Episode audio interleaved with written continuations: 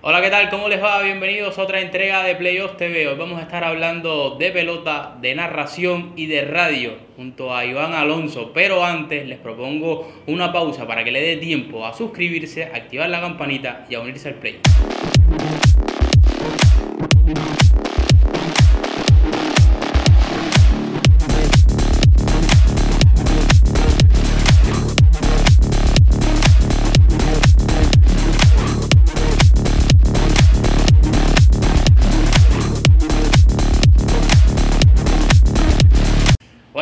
Decíamos, hoy vamos a estar conversando aquí en Playoffs TV con Iván Alonso. ¿Qué tal? ¿Cómo le va, Iván? Bueno, bien, ya tú sabes, aquí en el retiro. Bueno, Iván, ¿quisiste ser pelotero o siempre tuviste la vena de- del De- comunicador? Bueno, me has hecho una pregunta muy bonita. A mí me encantaba la pelota. Yo era malísimo jugando pelota, pero jugaba siempre porque yo llevaba el bate, el guante, la pelota, llevaba todo. Y entonces jugaba. Pues me gustaba la pelota. Pero era malísimo, era malo, era malo, malo. malo. Yo no tenía base, no tenía posición. Yo no tenía posición. En cualquier posición que, que me, que ponía era mal. Yo lo que bateaba un poquito mejor. Era mejor bateador. Y eh, me acuerdo una vez que di un triple, el único triple que di en mi vida. Porque yo además, yo era rapidísimo corriendo, eso sí, yo corría bastante. Pero, pero, pero yo era, no, no era, no, no era bueno, no era bueno. Lo que pasa que cuando me di cuenta que la pelota era algo que estaba metido en mi sangre, porque me encantaba, me, puse para aprenderla, para aprenderla. Y lo primero que hice para aprenderla fue escucharla.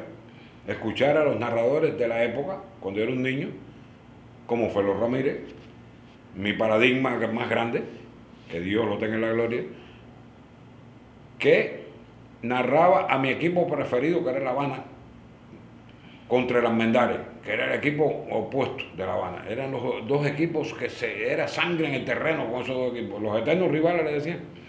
Y yo disfrutaba mucho las victorias de La Habana y sufría, pero, pero Felo no, Felo, era muy profesional. Él narraba a todo el mundo por igual. Narraba al equipo Marianao ese, que era una porquería, y lo narraba, y, y el Marianao era el mejor equipo del mundo. Y, y sin embargo no servía para nada. Pero bueno, pero él lo narraba por igual. Y después, cuando empecé a crecer, me di cuenta que mi vínculo con la pelota estaba por otra línea. Era otra, otra cosa lo que yo tenía que hacer. Y entonces conocí a la mejor persona que he conocido en mi vida, al mejor estadístico y anotador de pelota del mundo y de la vida, ya fallecido también, Mario Álvarez. El mejor de todos los estadísticos y anotadores que yo conocí en mi vida. Todo una, una brillantez en lo que hacía. Fue mi profesor de estadística y anotación de pelota. Me enseñó a anotar pelota y me enseñó a llevar las estadísticas. Con él aprendí todo y me dio todo. Yo tenía las series nacionales desde la primera hasta la última, hasta que me jubilé, gracias a Mario Álvarez que me lo dio todo. Me dio todo eso a mí para que yo lo tuviera. ¿Cómo llegas a la radio entonces? O sea, ¿cómo es el transcurso Bueno, de la llego a la radio? radio, ¿Cuánto llego a la radio estudiando. Me ha hecho otra pregunta, son preguntas que me ayudan mucho porque yo los recuerdo todas. Eso, esa es mi vida, mi hermano. Claro. Esa es mi vida. Me estás hablando de mi vida. Mi vida fue una vida muy lograda. Yo, estoy- yo, me, yo me logré en mi vida porque te voy a decir por qué me logré. Vas a ver por qué. Y entonces, estando yo en, aprendiendo estadística en el latinoamericano, que ahí es donde se daban las clases de estadística en el latino, que me daba Mario Álvarez, y también otra persona que yo no menciono porque realmente no es por nada, es porque ya no me une con él, no me da ningún lazo porque realmente no se portó muy bien. Pero bueno, lo voy a mencionar porque como quiera, fue el profesor también que es Víctor Rodríguez Díaz. Yo lo que pasa es que con él no, ni corto ni pincho, se portó muy mal. No es el caso de Mario Álvarez que, lo, que murió y lo voy a recordar como si estuviera vivo toda la vida, porque, porque de verdad que fue una cosa fenomenal. Y estando en el latino, el estadístico de, las, de la emisora Coco, 1984, estoy hablando. 1984. Yo trabajaba en Suchel en ese momento. Yo era trabajador de Suchel, yo era, porque yo toda mi vida fui planificador, toda mi vida. Era planificación mi trabajo. Y en Suchel yo hacía eso. Pero bueno, estaba estudiando la estadística, aprendiendo la de pelota. Y el que llevaba las estadísticas, o sea, el sub y baja, en las transmisiones de la radio, Coco, junto a Armando Fernández Lima y Ángel Miguel Rodríguez, la mejor pareja del mundo de narraciones, los mejores narradores del mundo han sido esos dos. Que me disculpen los demás que puedan escuchar, pero los mejores. Incluso te he hablado de dos narradores de la época de Bobby Salamanca, del profesor de profesores. Un agente que yo admiraba mucho, Bobby Salamanca. Pero Armando Fernández Lima y Ángel Rodríguez eran una pareja de esas espectaculares, espectaculares, eran espectaculares, era un espectáculo escucharlo. Y yo me dieron la posibilidad a mí, yo tuve esa suerte de trabajar con ellos como estadístico, porque el que estaba de estadístico en ese momento se enfermó. Yo me acuerdo como que también era una gente muy capacitada, una gente, tremenda gente. Se enferma y entonces me hablan a mí si yo quería hacerlo. Y dije, bueno, está bien, enséñenme cómo es. Yo no sabía, subir y baja, de los averajes y ahí empecé yo con la bobería esa. Y me fui dando cuenta que yo estaba vinculado a la radio más que a ningún lugar. Seguía haciendo lo otro, seguí trabajando en Suchel. Sí. igual, yo hacía mi trabajo allá. No cobraba, no cobraba por allá por Suchel, no, me daban permiso para que yo. Entonces, eh, Wilfredo Gil Figueredo, que era el director de la Coco, en ese entonces, el año 1984, me pagaba por la Coco. Y yo el dinero que cobraba era el que ganaba como estadístico en la Coco, viajando con, con Lima y con Miguelito por todo el país con los industriales, con industriales y a veces con metros. No siempre era industriales nada más, no, no, también metros. A veces los metros iban y se, se narraba con un jueguito los metros.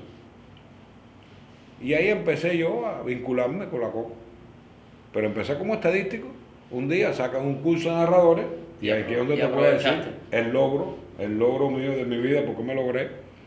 Sacan un curso de narradores y yo me voy, entonces se me da la posibilidad porque Nelio Álvarez va para la televisión y me deja el puesto de, estadístico, que era el estadístico en ese momento de la Copa, ya esto ya estaba hablando unos años después, 90, pues, 1990, 1991, no me acuerdo exactamente. oye, te hablaba de hace 40 años, semillero años allá. Y bueno, voy para la Coco ya oficial como estadístico de la Coco, oficial. O sea, dejo a Suchel y voy a trabajar para él. Y sale el curso de narradores y me meto ahí. En el curso de narradores, no, me, porque me gustaba, me, gustaba hablar, coño. Ya tú no me hablando, me gustaba hablar, me encantaba hablar. Además, en Suchel yo hablaba mucho, porque yo era, yo era sindicalero, eso, yo estaba con el sindicato, hablaba cantidad. Y entonces pasas el, pasas el curso y, de, y te gradúas del curso. Me gradúo en el curso. ¿Tú sabes qué edad tenía yo cuando me gradué? 50 años. 50 años. 50 años me, me gradué de ¿Tú sabes lo que dijo me dijo Piti Rivera, profesor en ese momento del curso? Dios lo tenga la gloria de ver una gente fenomenal. Exquisita persona, Piti Rivera. ¿Quién fue mi profesor también? Eddie Martin, Dios lo tenga en la gloria. Y Héctor Rodríguez, Dios lo tenga. O sea, toda esa, toda esa gente, todos esos bárbaros fueron profesores míos del curso de narración y dijeron que el caso mío era el primer caso de un narrador graduarse con 50 años y hacerlo como lo hice yo, con, una nota altísima. ¿Y cuánto tiempo después de graduado es que te sientes frente a un micrófono o ya tenías la oportunidad de... No, ya, ya, no enseguida me dan el chance porque los metros empiezan a sonar como equipo y yo, lo, yo dije que yo lo quería. ¿En qué año fue? Yo dije que yo quería narrar metros. ¿En qué año fue? ya, bueno, yo fueron, yo estuve... Porque los metros no se narraban siempre. No, no, no, no, no, algún juego, yo te, dije que algún juego, Armando Fernández Lima y Lima y Miguelito lo narraba, pero yo narraba realmente industriales, siempre era industrial lo que se narraba. ¿Cómo fue, cómo fue ese primer partido? ¿Cómo recuerdas ese, esa primera vez que... Bueno, te voy a decir, te voy a decir cómo fue el primer partido de Metro, fue muy fácil. Se hizo una reunión, porque para decir que se iba a narrar Metropolitano, también, pero por FM por onda media iban a salir los industriales y por FM se iban a narrar los metros. Y entonces, mi primer compañero de batería, el primero, el primero, que es la, una de las gente que yo más quiero en el mundo, que es Armando Campuzano Guillón. Una de las gente que yo más quiero en el mundo es ese. Nos divertíamos los dos, porque era diversión, era diversión. Nosotros narrábamos metropolitanos divirtiéndonos, porque Metropolitano en aquel entonces era un equipo de coge palo era coge palo, no era nada, no, era un equipo victorioso. Y una vez, si no fue el primero, fue el segundo juego que narramos Armando y yo. porque no fue que fue fuera, fuera del país, fue fuera de aquí, fue en Matanzas, en ¿cómo se, dime un pueblo de Matanzas de, de, los, de, los, de, los, de los conocidos, de los conocidos, de, espérate, no, Unión de Reyes, no, no, no. Calimete. Uno de los más conocidos donde son los Sánchez, ya, donde son todos los Sánchez. Jovellano. Jovellano. Un juego en Jovellano, en el estadio de Jovellano. Mira, ese, ese fue el día más grande de mi vida, porque era la primera victoria de Metro estaba con Armando, pues, con Campuzano Gullón.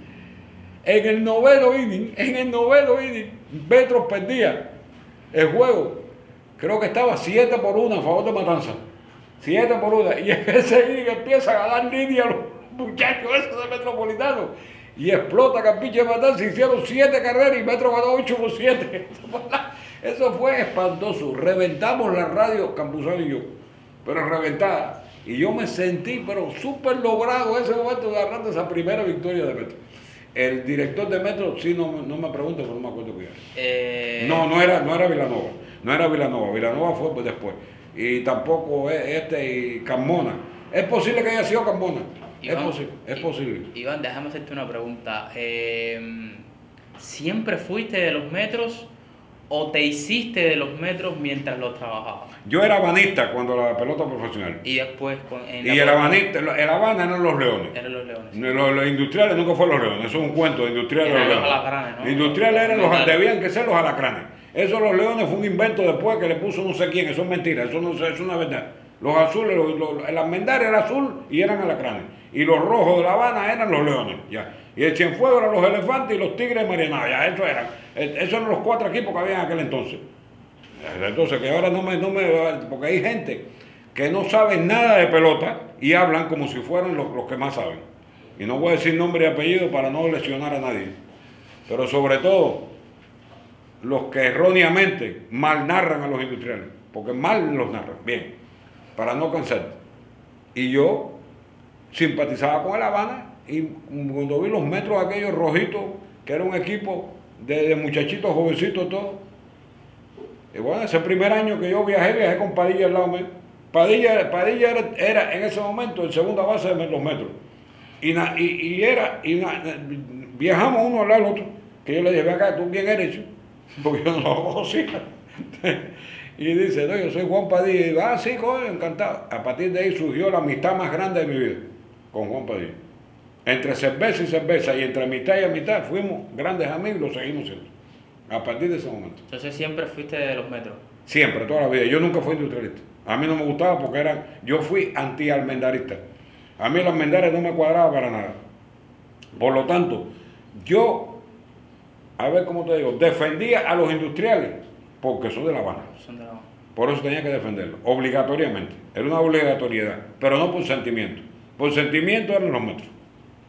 Eh, ¿Cuánto sufriste entonces el trasvase con tanto que había de los metros a, a los, hacia los industriales? Muchacho, yo, yo era el primero que peleaba eso, yo me fajaba, pero me embronqueaba. Yo me embronqueaba, yo en las reuniones le decía horrores al otro fallecido, Higinio Vélez, horrores le decía, por la barbaridad que hacían de desbaratar a los metropolitanos. Y cuando querían quitar los metros, igual, igual. Horrores le dije en una de las últimas reuniones que yo participé. ¿Crees que le, le quitaban identidad al equipo? Le quitaban identidad, claro que sí, pero si, si los grandes, los mejores peloteros, exceptuando a Lázaro Vargas y a Carlos Tavares, que siempre fueron azules, todos los demás jugaron en Metropolitano. Todos los demás. Cualquiera de ellos que, que tú quieras mencionarme jugó en Metropolitano. Cualquiera. Ojo, el Castillo, todo, todo, todo, todo, todo, todo, todo, todo, todos los mejores pitchers, los mejores jugadores, el mejor centerfield de, de, de La Habana, Javier Méndez, el mejor segunda base, el Rey Vicente Anglada, to- todos, todos jugaron en Metro primero de ser industrialistas. Cuéntame el, el momento que más disfrutaste con, con Metro. El año que yo más disfruté de Focometro fue el año aquel que por poco le ganan a los industriales, aquí en el latinoamericano, que no le ganaron, porque a mí, a mí de verdad eso me lo llevé en el corazón toda la vida, porque hubo tremenda maraña, tremenda maraña, porque no querían que ganaran los nuestros. Y llamaron a te voy a hacer la anécdota mejor del mundo, te la voy a hacer ahora. Ya te se la hice creo a Gini una vez. Es que es una anécdota que para mí es fundamental. No decir esta anécdota es no decir la verdad. Y el otro día, por cierto, me llamó por teléfono desde Miami, el Picho Echevarría. El Picho Echevarría me llamó por teléfono y hablamos el otro día en mi casa. Que le dije, contra Picho, pues yo no hablaba hacía tiempo con él. Mira, el Picho Echevarría estaba en su mejor momento. Él era el pitcher estrella de, de Metropolitano ese año. Él estaba el otro Collazo y el otro era este de Guanabacoa eh, eh, contra. Bueno, que, yo, que yo, por cierto, si yo lo tengo de amigo en Facebook también, que, hablo mucho con él. Bueno, eran los principales pitchers del equipo. Pero el picho era el, uno. Y el picho iba allí al parque que está en la esquina de mi casa, ahí en Texas, con un botellón de ron así del tamaño de una casa. El día anterior al juego decisivo, el anterior al juego decisivo, con una borrachera asquerosísima que tenía ahí. Y yo pasé y le dije, ven acá, negro, que tú te piensas en la vida. Tú mañana decides este campeonato y mañana ganas los metros si tú picheas bien. No, yo entero para mañana, para mañana, borracho como un perro estaba. Bueno, así borracho como un perro. Lo obligaron a que pichara. No Vilanova. Cuando lo vieron llegar al estadio cayéndose, porque entró al estadio cayéndose para el juego decisivo y los altos dirigentes dijeron, no, no, ponlo, ponlo a pichar Vilanova. Vilanova, no, voy a poner a pichar ese hombre. Y tal. Ah, el otro que te decía es René Spin. René Spin. que al fin y al cabo tuvo que ocuparse de juego porque para, para, el Picho lo mataron. Cuando lo van a matar, si el Picho estaba borracho, como un perro. Le cayó a jonronazo eh, Wilber de Wilber de Wilber de Arma. Y al otro año fue a... Y al otro año el premio, se lo decía Wilber. Wilber, metro, ¿no? Wilber, el premio que te han dado por haber ganado los industriales, irte para metro. Por comer mierda te pasó. eh, se bajó con torrientes a Se bajó con torrientes a jorrones ese, ese juego. Bueno, a mí eso no se me olvida más nunca, porque yo sufrí ese juego, porque sabía que ese juego, si el picho hubiera estado bien, Metro hubiera sido el equipo que iba a discutir el campeonato. ¿Había mucha diferencia de trato? Total, total, e total, total.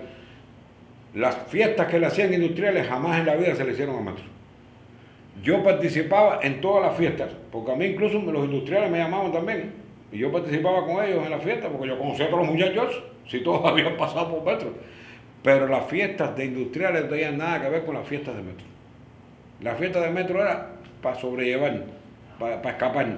Los chequeos, como decían, el cheque, era el chequeo de emulación. Así le decían, chequeo de emulación. Ese era el nombre que le ponían. Y entonces, con industriales era una borrachera a lo loco. Con Metropolitano era una cervecita y va que chico. Y ya con eso te va. no, no, no, no. hasta, el plato fuerte era malo. y además, tú pudiste vivirlo, ¿no? Testearlo un poco. Eh, ¿Cuánta afición tenía Metro? ¿Cuánta afición tenía Metro? Parece mentira, pero Metro tenía tremenda afición. Ese, ese changa madero se llenaba para ver a los metros. El latino no, nunca llenamos el latino. Yo decía, yo siempre lo decía que el día que se llenara el latino metropolitano iba a ser el, día más glorioso de mi vida, pero nunca se logró. El, el changa sí se llenaba, pero el latino no. El latino se dividía mucho las acciones. Y entonces la gente que pasa, que el metro jugaba en el latino, por casualidad, porque nunca jugaban en el latino, pero bueno, alguna que otra vez jugaron. Y la gente era del equipo que me iba a jugar con metro, no con metro. ¿Eh? Tremendo. Eh, bueno, llega el año 2012 y, se, acaba, se acaba la historia de Metro. ¿Cómo, cómo viviste ese 10 años, ah, yo, yo empecé a narrar Metro en el año 2002. Y en el 2012, cuando ellos desaparecen, ahí me desaparecí yo. Y desapareció Enrique Díaz. Enrique Díaz y yo nos, nos, nos jubilamos juntos. Nos pusimos de acuerdo. Enriquito es otro que es muy amigo mío también y, nos retiramos juntos los dos. Yo le decía, bueno, Enriquito, vamos retirando tú y yo. Yo como narrador y tú como jugador, y así mismo ¿Y, y cómo, cómo, cómo, viviste ese último año? ¿Cómo vivió el equipo ese último año? Muy mal, porque todo el mundo sabía que desaparecían. Y yo sabía que se iban, entonces yo estaba muy mal también. Yo narré con mucho disgusto. ¿Ese último día cómo fue? yo no me acuerdo si a mí las lágrimas se me saltaron, pero creo que sí. Creo que lloré como un hombre, como lloran los hombres lloré. Porque se desaparecía mi equipo preferido y el formador de la capital de jugadores, que era donde se formaban los jugadores de la capital. A partir de ahí, más nunca Industrial le ganó un campeonato. No fue casualidad. No, no, no fue casualidad. No, no, no. los industriales se nutrían de los metros.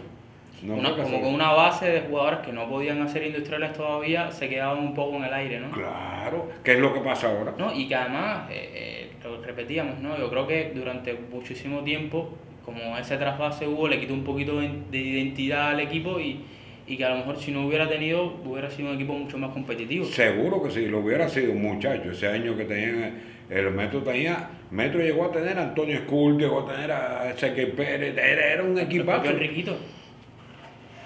Enriquito no, Enriquito casi siempre fue industri- Metro. Por eso, esa, menos los años Cuando que se lo gana con chupa, industriales, ¿no? cuando él se lo chupa para industriales, él, él ya, él lo dejó de tener identidad, porque, me- porque Enriquito no era industrial. Yo lo veía vestido azul y le decía, ah, no te sientes, no te sientes, ese, ese traje a ti no te sientes. Tú eres metropolitano. Ay, va, esto y lo otro. Él tenía que jugar donde lo pusiera, que pobre. Sí. Era un jugador de pelota. Enriquito era un jugador de pelota. Es un jugador de pelota, yo diría. Eh, Iván, bueno, además de los metros, yo creo que eh, muchas personas en la capital eh, te identifican con un programa, Sí, con tri- Tribuna de la Tribuna Habana. deportiva. Tribuna deportiva. Tribuna eh, deportiva. Tribuna Ah, deportiva. Y por lo más grande que se hizo en esta capital, eh, no está mal decirlo porque, porque todo el mundo me lo ha dicho, que fueron las Coco Y Olimpiadas. las Copa Olimpiadas. Y Eso los tribuneros. Y el, y el movimiento de ¿Cómo, tribuneros. cómo- cómo- Yo tengo el listado en mi casa ¿Cómo se crea el, tribune- el movimiento de los tribuneros? Yo tuve, te cuento, porque yo tuve la oportunidad de trabajar en la Boco, hice tribuna en algunas ocasiones, hasta hace dos, tres años, y todavía llaman a tribuna deportiva y Sí, se dicen, el identifican tal. con el número de tribuneros. Y los números son increíbles, yo digo, pero... Oye, me, llaman a mi, alto. a mi casa, me llaman gente. Y dice, oye, Iván, soy yo el tribunero no sé cuánto. En mi, en mi casa, imagínate. ¿Cómo surge eso? Mira, eso surge de una, de, por una cosa casuística, fue casuístico. Es que yo estaba, mira, ese programa lo dirigía en aquel entonces Campuzano, Armando Campuzano. Era el director del programa. Y el programa lo empiezan haciendo eh, Pavel Otero y eh, Alexander Kessel, el hermano de El Juan hermano Carlos. de Gallego. de Juan Carlos, el hermano Gallego. Exacto. Empiezan haciendo ese programa. Y Pavel tiene que. eh, Pavel se va, porque se va para la televisión, para, para, para, el emisor este, para el- Rebelde. no, no, no. Pavel se va a, a grabarme un programa con, con Héctor Villar ahí en, Habana. en el Canal Habana. Y entonces me llaman a mí. No sé por qué me llamaron. Yo sí, sí, eso no lo sé. Eh, Eso, si tú me matas, yo no me acuerdo porque yo como yo fui a parar ahí. De verdad que no. Yo sé que un día yo estoy sentado ahí. Que me, me- alguien me preguntó, ¿tú quieres hacer esto? Y yo, sí, está bien, ya. Como pagaba bien, porque además que pagaba bien. y entonces eh, había que también eh, ser interesante. Y a mí me gusta hablar. Y ya yo no tenía metros. Ya, o sí, todavía los tenía, todavía tenía metros. Yo empecé todavía narrando metros. Que yo, metros igual, los metros me, me dieron de todo, todas las alegrías del mundo. Y entonces voy para tribuna y empiezo con Alexander García ahí. A Alexander le gustaba mucho hablar de, de fútbol. A mí no, no, a mí no. Yo no soy amante de fútbol. Yo no quiero decir que no lo, lo considere. Si yo tenía, incluso en tribuna deportiva, yo tenía un- un- una sección que era de fútbol, lo hablaba yo. ¿Se das cuenta? Porque me preparaba. Pero no me gusta, no me gusta el fútbol. Yo hablo más de, de- de tenis, de tenis de campo que de, que de cualquier otro deporte que de fútbol. A mí la pelota, la pelota es mi deporte, pero el baloncesto, el voleibol, cualquier cosa, cualquier cosa, menos fútbol, cualquier cosa. Miren, entonces, empezamos a hablar porque estaba un campeonato de fútbol, iba, iba, iba a celebrarse un campeonato de fútbol. No me acuerdo cuál fue, si fue de Brasil. Creo que fue el campeonato que se celebró en Brasil. Bueno, fue pero todo empezó por ahí. Estábamos conversando en el programa, la gente llamaba y preguntaban y no sé qué cosa, y hablaban de hablaban, hablábamos bobería ahí, porque era bobería en ese momento. Y de momento, a mí se me ocurre decirle a Alexander, a Garcel, oye, vamos a hacer un... Ya Alexander Garcel y yo habíamos narrado pelota juntos, porque él había narrado conmigo metro, en algún momento, o sea que era, habíamos sido pareja de narración en algún momento. Sí, ya se conocían, ya había ya nos relación. teníamos relaciones humanas bárbaras, ¿no? Además que Juan Carlos Garcel es como un hermano mío, o como mi hijo, no como mi hermano, Juan Carlos como un hijo mío igual. Y entonces, y el padre de ellos y la madre, yo los conocía a todos. A todos los conocía, de la familia Garcés cuando fui a Oguín, yo fui a Oguín con, lo- con Metro una vez y conocí a toda esa familia. Bien, para no cansarte. Y empezamos a hablar del torneo de fútbol ese, el campeonato ese. Y entonces digo yo, chicos, ¿por qué no hacemos un campeonato aquí en la Coco de fútbol? Un campeonato para, para allá, para, para- para ver quién, quiénes son los que más conocen de fútbol en, en los oyentes nuestros. Era una manera que se me ocurrió a mí de buscar sintonía. Claro. Eso sí, está- no está mal decirlo porque fui yo el creador de eso. Ajá. Yo fui el creador. Como el creador de los tribuneros fue otra persona que, ya- que, que- que no sé si está vivo en este momento, porque no he sabido más nunca de él. Pero el nombre de tribunero se lo puso uno de los gente que llamaba ahí, uno de los primeritos. El tribunero número 7, el 7, José Teus, fue el que le puso tribunero a los tribuneros. Que fue que, que nosotros estábamos hablando, qué nombre le poníamos, y él llamó. A mí me parece que debe poner, soy yo, el tribu, porque ya, ah, bueno, espera, ¿para ¿cómo llegamos ahí? Y entonces digo yo, mira, vamos a hacer que la gente llame y según vayan llamando vamos a darle número. Vamos a darle número para que sea, para que compitan, que compitan en este campeonato. Así entonces, el primero que llamó, el número uno fue McWilliam. McWilliam fue el primero. El número uno, el muchachito, un jovencito, un niño, era un niño. En ese momento McWilliam tenía eh, 14 años, 13 o 14 años, era un niño cuando llamó. Y él se mantuvo toda esa vida ahí con nosotros. Y, él, y el uno, siempre que él llamaba, él decía, este es el uno, señor, el uno de toda la vida. Pero yo lo decía así, porque era el uno. Y entre los que llaman primero llamó Deu, el 7. Que nosotros estábamos comentando, Alexander y yo, que qué nombre le pondríamos a los que iban a participar. Y entonces dijo, bueno, yo entiendo que debe ponérsele, de- debe, debe llamárnoslo, deben llamarnos tribuneros. Digo, ah, está bien, José Deu, me gusta ese nombre. ¿Te parece bien, Alex? Sí, sí, como no íbamos, vamos a ponerle tribunero. Y dijo, "Eh, fíjate qué fácil subió. Y se quedó tribunero. Tribunero. ¿Cuántos llegaron a tener? uno, dos, tres. Bueno, cuando yo hice multi por el foro, cuando yo desaparecí, habíamos llegado a 5 millas. Tremendo. Uno a uno, uno a uno. Yo lo tengo en mi casa del listado. Uno a uno. Tribunero 4.980, 4.981. ¿eh? Entonces, una vez, Y la Déjame- déjame no ofender, déjame y- no ofender. Y Una la Copa vez- Olimpiada, la Copa Olimpiada, porque ahí se, se metieron millones de gente. pero salía, era además de la, de, de la radio, se reunían también aparte. Sí, no, no, claro, no, nosotros íbamos para, la- para, para, para el- íbamos a, a la ciudad deportiva a competir. La piscina de la ciudad deportiva, bueno, verdad que la provincia de deporte me dio todo lo que yo quería. Yo le decía, oye, me hace falta la, tribu- la, la, la piscina de, de la ciudad deportiva, cójala para ustedes. Me hace falta la pista de la ciudad deportiva, cójala, así me lo, la- eso de deporte, la comisión de deporte de La Habana me lo dio todo, de verdad, porque sabía que estábamos haciendo una cosa del otro mundo. Eso era una cosa fenomenal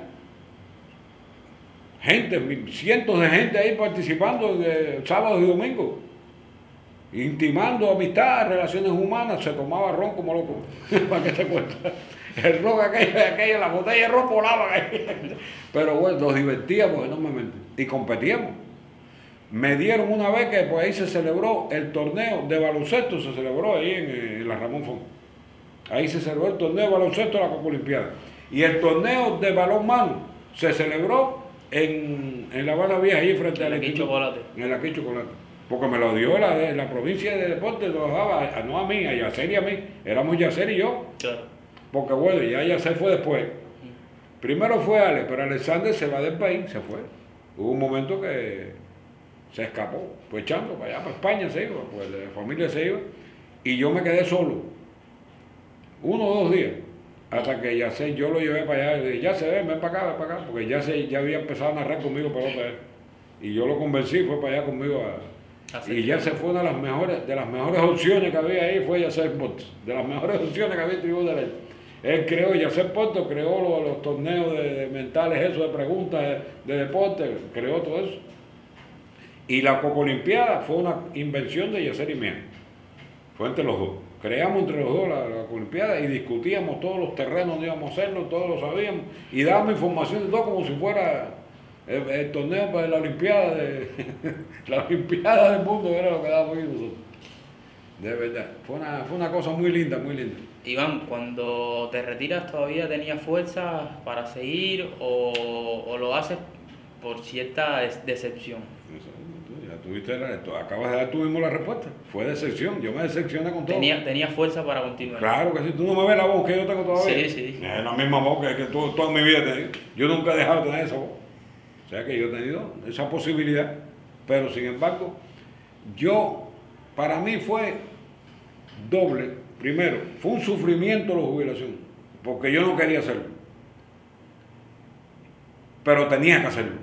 Porque realmente me sentía muy mal. Me sentía pisoteado. Cuando quitaron a Metro me pisotearon. ¿Por qué? Porque yo había estado luchando y, na- y nadie luchó junto a mí para guardarlo.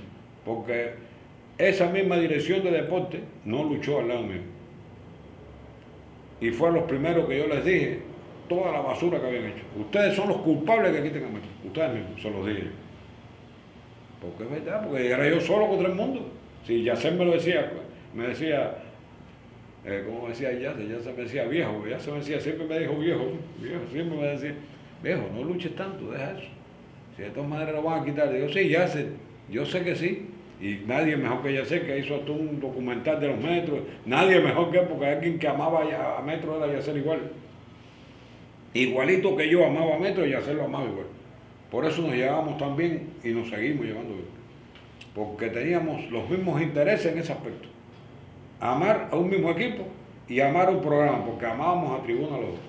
Por eso fue doble, doble para mí de la desilusión. Tener ¿Cómo, que dejarlo. cómo fueron esos primeros años de retiro con, con la energía acumulada que no podía soltar? No, por eso me puse a anotar pelota. Volviste a, a los inicios. Volví a los inicios, volví a los inicios. Pero yo me sentía muy bien, feliz y contento. Yo cogí ese, ese- esos campeonatos, pues me iban a buscar a la casa. Cuando yo dije que iba a anotar, me buscaban en la casa. Yo tengo una gente que me ha hecho todavía a esta altura, todavía me ha dado vuelta, que yo le dije, mira, Ramoncito, se llama Ramón, mira, Ramoncito, cuando yo, yo tengo el teléfono ahí, cuando yo me sienta Mal, te llamo. capaz de volver otra vez a hacerlo, yo te llamo.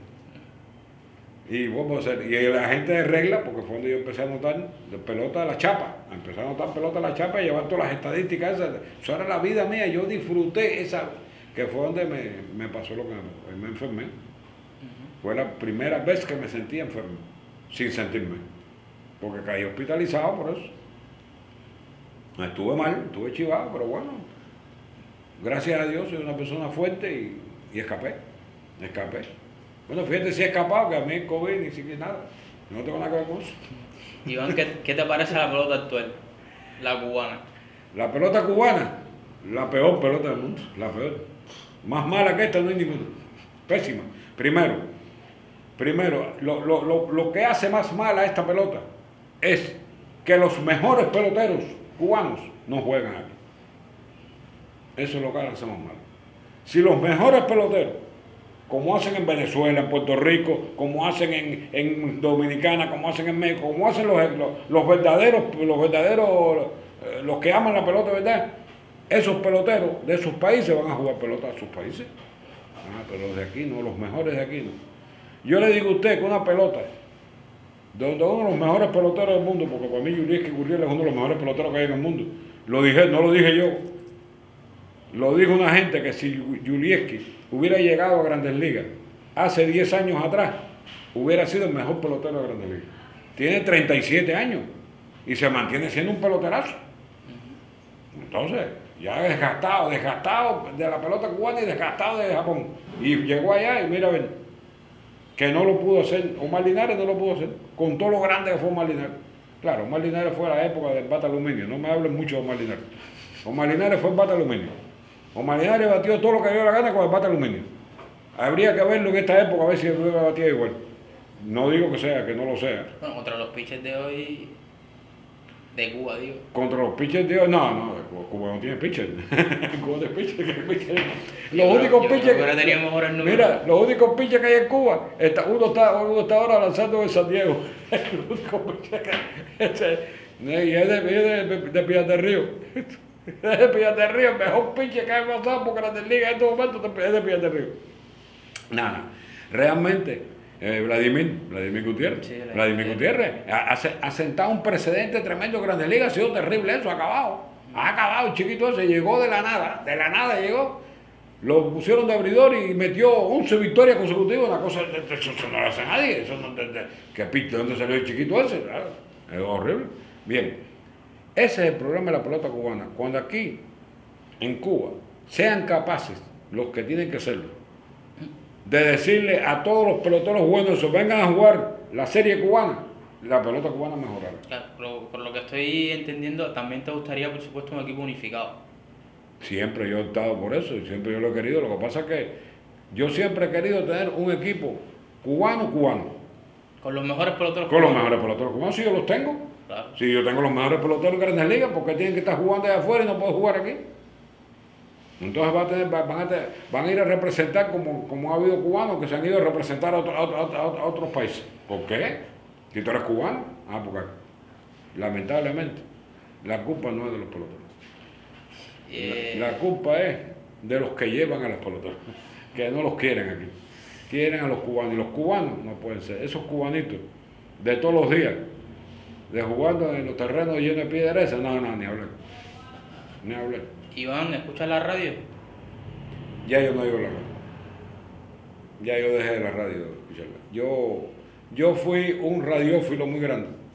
Déjame decirte, sin que me quede nada, a mí me propusieron en varias ocasiones ir para la televisión y yo siempre dije que no. A mí me gustaba la radio. Yo era amante de la radio. Me encantaba la radio. La radio te da a ti chance de- de desarrollarte. Porque tienes que inventarla. En la radio tú tienes que ser un creador. En la televisión no, en la televisión tú estás mirando las cosas. ¿eh? A la imagen, ¿no? Es una tontería. Cualquiera narra con la imagen ahí. Narrar sin imagen. Que la imagen es el terreno que tienes que inventarlo tú. Que el tipo se está rascando la cabeza y tú decir que, que- que está haciendo otra cosa. No, eso es. Esa es la verdad. Y- pero ¿por qué ya no, por qué no escuchas la radio ya? ¿Qué pasa? No... Yo me, a mí me desilusionó tanto todo, todo, todo, todo lo que, todo lo que, todo lo que yo viví que ya yo le vendí el banco. a eso. Yo no. Mira, no hace mucho. Ariel Pérez Lago, que es un excelente muchacho. ¿Tú lo conoces? Bueno, me, me introdujo a mí en la radio. Bien. Bueno, Ariel Pérez Lago, que es un muchacho que yo conocí cuando, cuando él empezaba en la radio, yo lo conocí. Y ahora está dirigiendo los domingos el programa ese dominical de la Coco. Sí. que lo conducen eh, Goyo Kendo El Goyo. y, y no sé quién más otra gente ahí, bien, no me acuerdo. Me llamó a mi casa. Iván, me hacía falta que tú entraras en el programa, porque estamos haciendo no sé qué pregunta ahí. Dije, oye lo que te voy a decir, Ariel, si voy a entrar es porque tú me estás llamando. Pero no porque yo tenga ningún interés ahí que nadie me oiga. A mí me da lo mismo que me escuche como que no me escuche. ¿Total? Si ya, ya mi vida pasó, ya yo lo que iba a hacer ya lo hice. No, coño, pero siempre es interesante que tú dejes tu opinión. Mira, dije, está bien, compadre, yo te voy a complacer. Tú eres un muchacho que yo admiro y quiero, está bien, está bien. Llámame aquí y yo voy a entrar y voy a hablar. No sé qué pregunta me hicieron.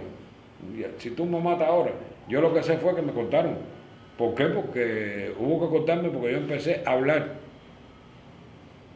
de ya ser como yo siento las cosas, porque yo, como yo hablo como yo las siento.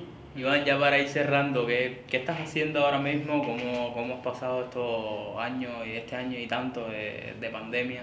Bueno, yo te voy a hablar honestamente, yo he, he tratado de sobrellevar mi vida, porque no es fácil tener una actividad tan grande como la que yo tenía y ser tan activo como yo era, porque yo era muy activo. Y acostumbrarme tanto a hablar y dejar de hablar de mundo, eso es, difícil. Entonces, bueno, me puse a anotar, volví a la- hacia atrás, anotar pelotas, cada vez que había un chance, se- campeonatos de pelota, llevar las estadísticas, que es un fuerte mío de las estadísticas. Y eso, bueno, me, me ha dado la posibilidad de hacer un dinerito, pero llegó la pandemia y ahí ya mandó a parar. Ahí sí ya me, se acabó la pelota, se acabó todas esas cosas. Y donde único yo he tenido un poco, digamos, de descanso ha sido con Yacer Puto. Porque Yacer sí me ha invitado a todas las actividades que él ha hecho. A todas me invitaba, a todas, a todas. No había una, una actividad que Yacer hiciera en esto de, que él hizo de la, eso de José Martí, esta cosa que él hizo de la pelota y eso, de béisbol de siempre y todo ese lío. Y Yacer siempre me invitaba a todo. Y yo iba siempre a todas las cosas, porque yo con Yacer, a mí me pasa con Yacer, yo solo dije a Gine como con Gine. Gine me dice a mí, yo necesito esto y yo con, con él lo hago.